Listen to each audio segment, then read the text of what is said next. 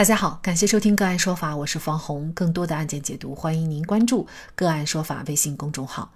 个案说法让法律有态度、有深度、更有温度。今天呢，我们跟大家来关注嫖娼证据确凿被拘留，公安局遭男子起诉竟败诉。二零一九年三月四号十一点零八分许。安某步行至武汉经济技术开发区贸易一路，进入了一家无名的休闲店内，和失足女熊某某约定以一百块钱一次的价格发生性关系。双方使用避孕套发生性关系以后，安某向熊某某支付了一百元现金。安某在大概八分钟以后，也就是十一点十六分，离开了休闲店。经开公安分局转阳派出所民警当天对贸易一路的视频进行巡查，派出所民警在这儿之后就将在附近的安某控制，大概在安某离开店的八分钟以后，将他带回了贸易一路的休闲店内。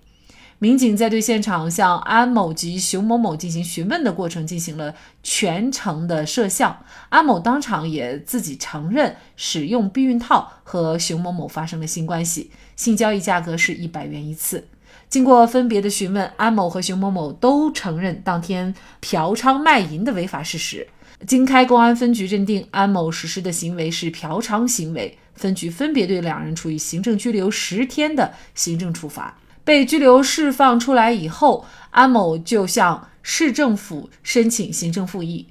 而市政府维持了经开公安分局作出的处罚决定。安某仍然不服，起诉到了法院，要求依法确认公安分局作出的行政处罚决定违法。原审法院认为，经开公安分局认定安某的违法行为属于嫖娼行为，对他进行十天的行政处罚，适用法律正确，处罚幅度适当。安某不服一审判决，提起了上诉。他称，经开公安分局有放水养鱼、钓鱼执法、串供交易之嫌。首先，案件证据城市监控视频显示，公安局已经对涉案休闲店进行了实时的监控，知晓安某进出休闲店的准确时间，但是却没有直接抓捕，视为钓鱼执法。另外，根据视频显示。公安局在安某不在场的情况下，与熊某某单独相处了七分钟，并且没有证据证明该期间发生的具体情形，即为暗箱执法、串供交易，甚至制造涉案的避孕套。而经开公安分局辩称，安某所称的暗箱执法和采取威胁、欺骗等非法手段没有事实依据。那么，在安某嫖娼行为已经证据确凿的情况下，安某想翻案有可能吗？就这相关的法律问题，今天呢，我们就邀请山东元恒律师事务所程大磊律师和我们一起来聊一下。程律师您好，呃，主持人您好，嗯，好，非常感谢程律师哈。那么这个案件呢，安某他之所以去起诉公安机关呢，他是认为呢，公安机关已经涉嫌钓鱼执法了。那为什么这么说呢？他说呢，呃，公安机关已经对涉案休闲店进行了实时的监控，那么也就意味着。当他进到这个休闲店里边的时候，事实上公安机关已经是知晓了准确的时间的，但是呢，却没有直接的抓捕，而是等他呢嫖娼了以后才去抓捕。所以呢，这应该是一个钓鱼执法的行为。钓鱼执法的行为，它法律上的后果难道是说整个行政处罚就无效了吗？那么又什么又是钓鱼执法？那么您认为这个案件当中的公安机关的行为算是钓鱼执法吗？呃，首先这样的，关于钓鱼执法，在英美国家也叫执法圈套，这是英美法系的一个专门的概念。它和正当防卫一样，都是当事人无罪免责的一个理由。从法理上来分析，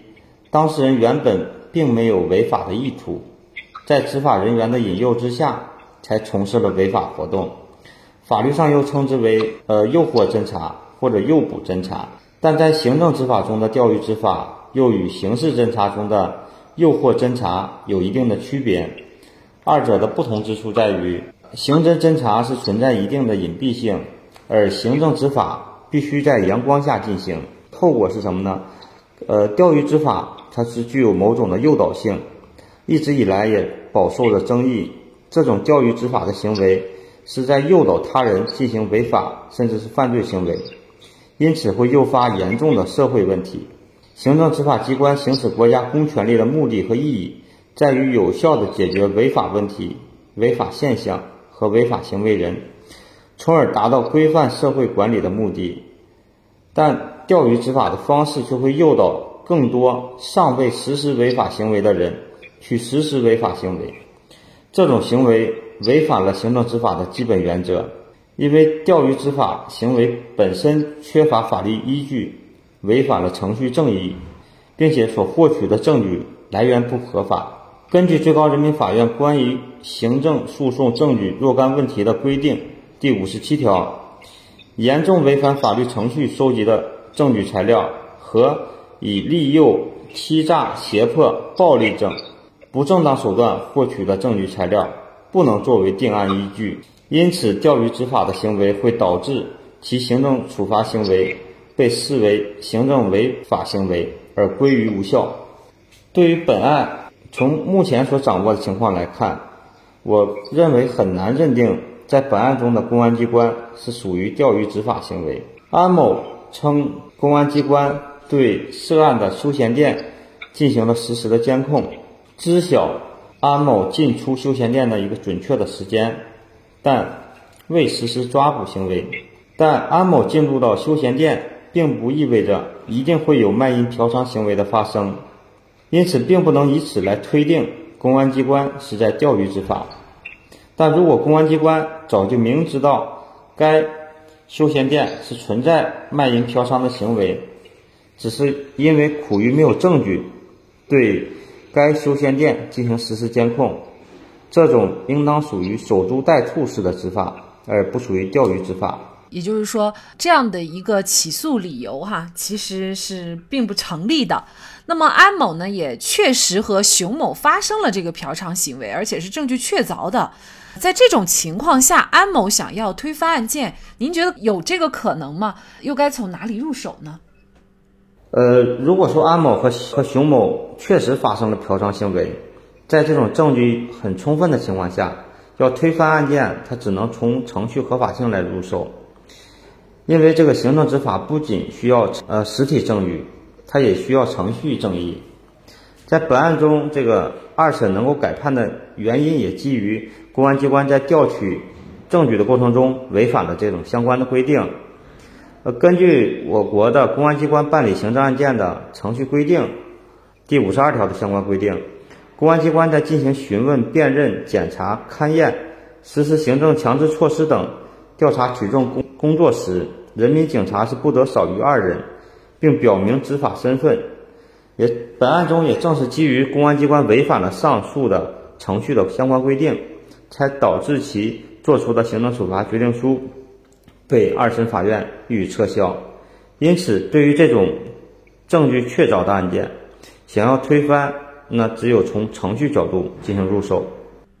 其实，作为我们很很多大众啊，可能并不明白这样的一个执法理念哈。很多时候呢，我们觉得被罚了，那确实我有这个违法行为，也是应该被罚的。那事实上呢，呃，如果相关的行政机关它的程序不合法的话，这个处罚决定呢，也是一个不合法，而且呢是可以撤销的一个处罚决定。呃，那么比如说，就是本案当中，其实呢是只有一位执法的民警的，那另外一位呢，他只是辅警。其实这在现实生活当中还是比较常见的。我们之前关注过一些行政处罚的案件，就是因为只有执法民警一人在场，甚至呢两个人都是辅警。那么在这种情况下，事实上呢就违反了刚才陈律师所介绍的法律的规定，就是必须有两名民警在场，是吗？那么同时呢，其实在很多情况下。这个程序违法呢，你都可以去撤销相应的处罚决定。但是事实上，作为我们普通大众来说，我们根本就不知道什么样的程序是违法的，什么样的程序是合法的。所以在这里呢，也希望陈律师给我们介绍一下哈，就是很常见的这种在执法程序上的会存在的一些问题啊，或者是瑕疵，通常是什么呢？因为公安机关办理行政案件程序规定是对公安机关执法行为，它有很明确的规定。但是在我们实践过程中，经常出现的一种情况是，呃，出警的执法人员并不是正式的人民警察啊，有可能会是协警，或者是在给这种呃行动相对人，就是给当事人在做笔录的时候，有的时候会出现一名警察，甚至是一名协警来给其做笔录。也有的时候就是在做笔录的过程中，并没有告知其权利义务，也没有听取其申辩的这种权利，呃，或者是在这种扣押证据的过程中，就是没有及时的保存啊，没有及时的封存并且移送，也有的过程中就是在给当事人做笔录的时候啊，存在一些引诱、威胁等情况，这也是在日常过程中是有发生的。还有在这个对一些案件进行辨认的过程中，存在一些指认，甚至是一对一指认的情况。比如说，有的呃卖淫嫖娼案件，公安机关会让嫖客和这种卖淫人员啊当面进行互相指认，这种情况实是属属其实属于一种严重违法的这种行为啊，不仅仅是一种程序上的这种瑕疵，这些都是在执法过程中程序存在这种严重的呃违法的一种情况。因此，这也提醒这个，在此也提醒一下广大读者朋友们，在遵纪守法的同时，如果面临公安机关违法违纪的行为，是有权向上一级公安机关或者人民检察院、行政监察机关提起检举控告，维护其自身的合法权益。二审法院审理认为，被上诉人经开公安分局在执法过程中，大多为辅警参与，在对上诉人安某实施抓获的过程当中，其城市监控视频所呈现的内容和经开公安分局提交的两份查获经过以及现场笔录中载明的办案民警或检察人员均有出入。同时，经开公安分局的询问笔录上载明的询问人也与录像的内容不相符。违反了上述法律法规规定的人民警察不得少于两人等规定，法院最终撤销一审法院的判决，同时确认公安局作出的行政处罚决定违法。由此可以看出，执法人员的法治意识和执法理念是需要提高的，否则也将影响政府执法的公信力。好，在这里再一次感谢山东元衡律师事务所程大磊律师。更多的精彩案件解读，欢迎您继续关注我们“个案说法”的微信公众号。